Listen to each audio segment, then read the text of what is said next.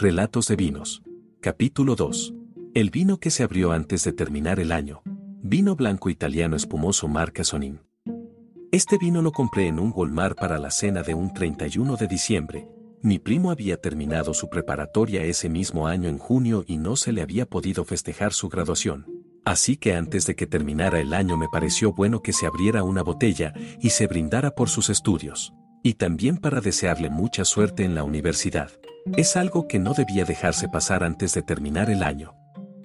El vino es seco, debe tomarse en frío y tiene un sabor mineral. En lo personal buscaba un vino blanco espumoso dulce, pero no fue así, fue espumoso, pero no dulce. Aún así, antes de abrir la botella, la tomé y dije que se haría un brindis en su honor. No recuerdo bien las palabras pero fueron breves.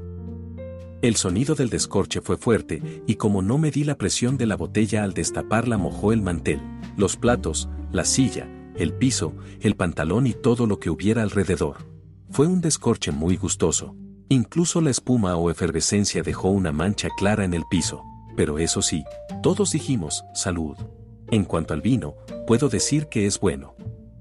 Recuerdo que mi primo tomó el corcho, lo pidió y lo guardó, quizás como recuerdo. En mi opinión, si quieres brindar por una graduación, el vino tiene que ser blanco, espumoso, dulce y frío. Y claro, procura abrirlo en el fregadero de la cocina. No sé qué opines.